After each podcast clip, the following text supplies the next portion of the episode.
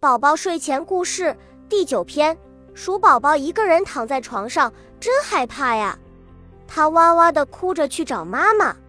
嘎嘎虾，小鸭子来了，它钻进被窝里，高兴地说：“真暖和呀！”咕咕呱，小青蛙来了，它钻进被窝里，高兴地说：“真暖和呀！”喵喵喵，小猫咪来了，它钻进被窝里，高兴地说。真暖和呀！汪汪汪，小狗来了，它钻进被窝里，高兴地说：“真暖和呀！”喔喔喔，小公鸡来了，它钻进被窝里，高兴地说：“真暖和呀！”呼噜噜，小猪来了，它挤呀挤，也挤进了被窝里，高兴地说：“真暖和呀！”吧嗒吧嗒，鼠宝宝回来了，它挤呀挤。